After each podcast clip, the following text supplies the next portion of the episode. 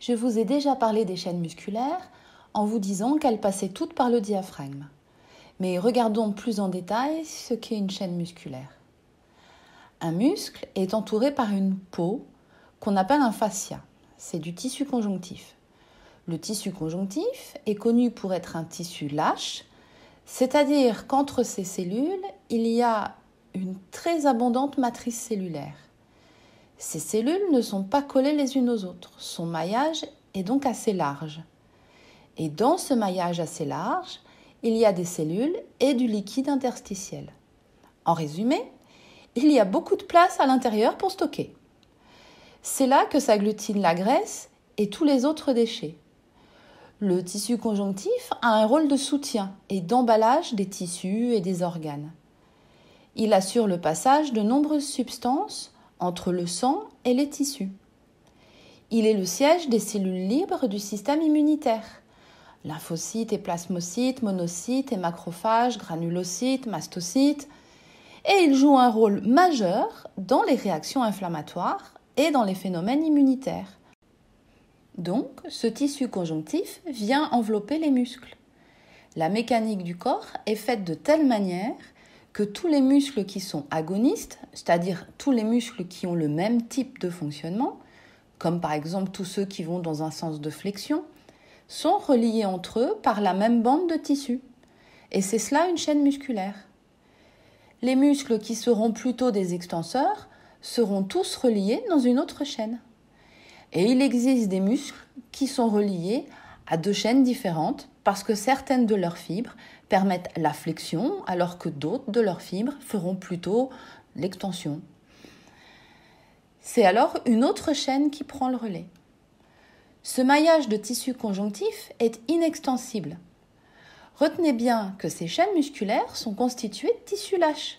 Vous comprendrez ainsi plus facilement ce que je vous expliquerai plus tard quand nous parlerons de l'encrassement du corps et de son enraidissement. En effet, lorsqu'il y a des toxines dans votre organisme, votre corps va essayer de les mettre à la porte. Donc il met en place ce qu'on appelle un métabolisme primaire. Les organes émonctoriels rentrent en jeu, comme les intestins, le foie, la peau, les poumons, les reins. Mais si le corps n'arrive pas à se dégager de toutes ces toxines, parce qu'elles sont trop grosses ou trop nombreuses, il devra mettre en route un, un second tour de décrassage. C'est ce qu'on appelle le métabolisme secondaire. Et c'est un métabolisme qui coûte cher en énergie. C'est pourquoi la plupart des gens qui sont des fatigués chroniques sont des personnes qui ont un corps totalement encrassé. Et si le métabolisme secondaire ne fonctionne pas, bah, il faudra bien cacher la poussière quelque part car le corps doit de toute manière continuer à fonctionner. Il va donc stocker ces déchets dans le tissu conjonctif. Dans ces tissus, les toxines vont envahir le liquide interstitiel, cette grande piscine où baignent vos cellules, qui était bien fluide et bien oxygénée. Il va se transformer en marécage et peut même devenir comme une sorte de colle. Après cela, il ne faudra pas vous étonner si votre corps devient ultra raide. Le tissu conjonctif, et a fortiori les chaînes musculaires, sont donc les poubelles du corps. Votre poubelle corporelle est bien souvent pleine et débordée. Une poubelle pleine a des conséquences importantes puisque vos chaînes musculaires jouent un rôle fondamental d'adaptation de votre corps à votre environnement via la suspension hydropneumatique comme nous l'avons vu précédemment. Et tout cela se tient. Pour plus de simplicité, je vous propose un échantillon de présentation des chaînes musculaires. Il en existe d'autres, mais les dessins et les descriptions de Léopold Busquet, créateur de la méthode des chaînes physiologiques, sont à mon sens les plus faciles à appréhender. Il existe une littérature détaillée sur ces chaînes et leur biomécanique si vous souhaitez approfondir vos connaissances. Je viens de mettre un schéma des chaînes musculaires sur votre écran. Regardons tout d'abord la chaîne statique postérieure. La première chaîne qui a été décrite est cette chaîne postérieure statique, qui n'est pas une chaîne musculaire à proprement parler, mais qui est une chaîne purement conjonctive. Il n'y a pas un soupçon de muscle à l'intérieur, c'est juste du tissu conjonctif. Cette chaîne statique postérieure part de la base du crâne, elle passe par les omoplates, elle descend tout le long de la colonne vertébrale et passe en regard des insertions du diaphragme. puis elle s'écarte vers les hanches et passe au niveau des genoux. Sous les genoux, elle est constituée par le péroné, car cet os est tellement fin que de notre vivant, il se comporte comme du tissu conjonctif. Quand on est mort, il est comme un bout de bois. Donc le péroné fait partie de cette grande chaîne, et quand il existe des problèmes chroniques de cheville, des instabilités entre autres, il est nécessaire de travailler cette chaîne jusqu'au niveau des épaules et de la base du crâne, car c'est cette chaîne fibreuse qui est en déséquilibre. C'est une chaîne que vous connaissez quand vous dites que vous avez des tendinites trochantériennes sur le côté de la hanche. En fait, ce n'est que très rarement et presque jamais une tendinite trochantérienne. C'est en réalité une inflammation de cette chaîne fibreuse. Et vous comprendrez plus loin pourquoi cela apparaît et comment y remédier. Non, ce n'est pas l'âge, ni une fatalité douloureuse, handicapante et chronique à vie on s'aperçoit que cette chaîne fibreuse rentre à l'intérieur du crâne pour retrouver la chaîne antérieure. C'est ce qu'on appelle la faux du cerveau. C'est cette peau qui sépare le cerveau gauche du cerveau droit et qui fait partie de la chaîne statique. Au niveau des pieds, cette chaîne se prolonge jusqu'aux orteils en passant sous la plante des pieds. La seconde chaîne est la chaîne de flexion. La chaîne de flexion part des mastoïdes et descend sur le devant du corps. C'est pourquoi on l'appelle également la chaîne antérieure.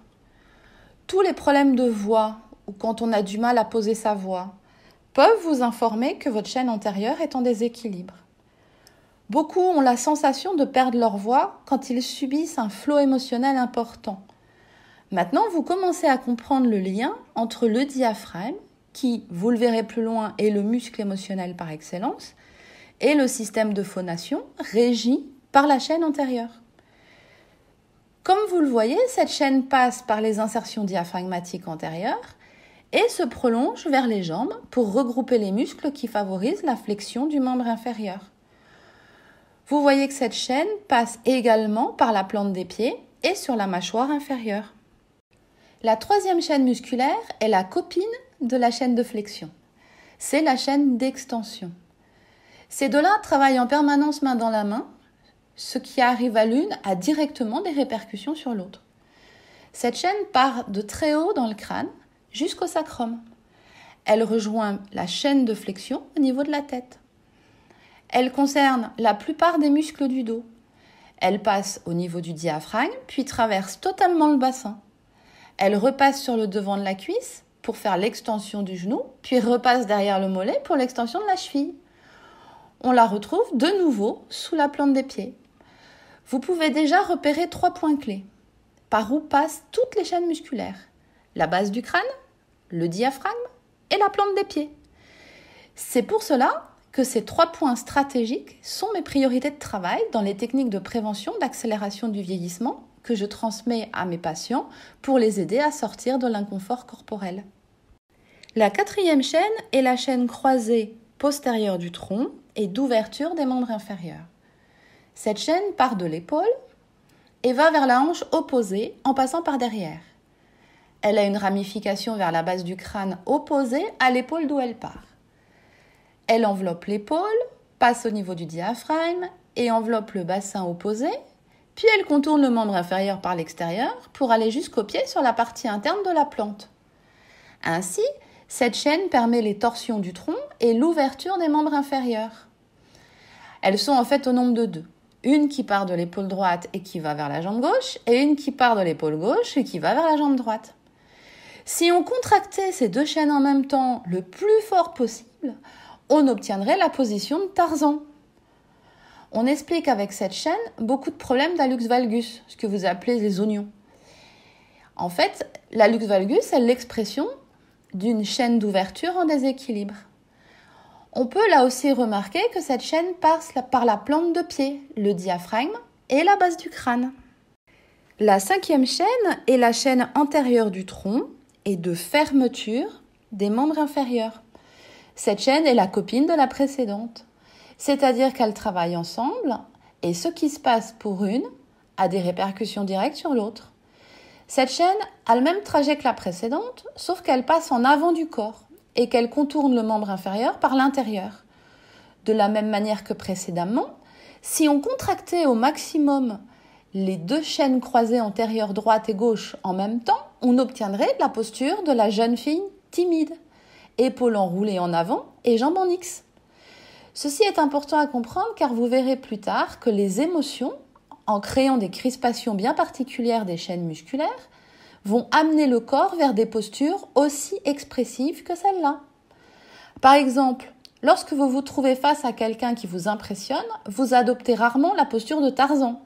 Mais inconsciemment, votre corps se place plus dans un schéma de la petite fille timide. Ces tensions corporelles ne se manifestent pas de manière si évidente en modifiant votre posture de façon si caractéristique. Mais en revanche, les crispations musculaires sont bien réelles, pouvant, si elles sont récurrentes, créer des irritations et des phénomènes douloureux.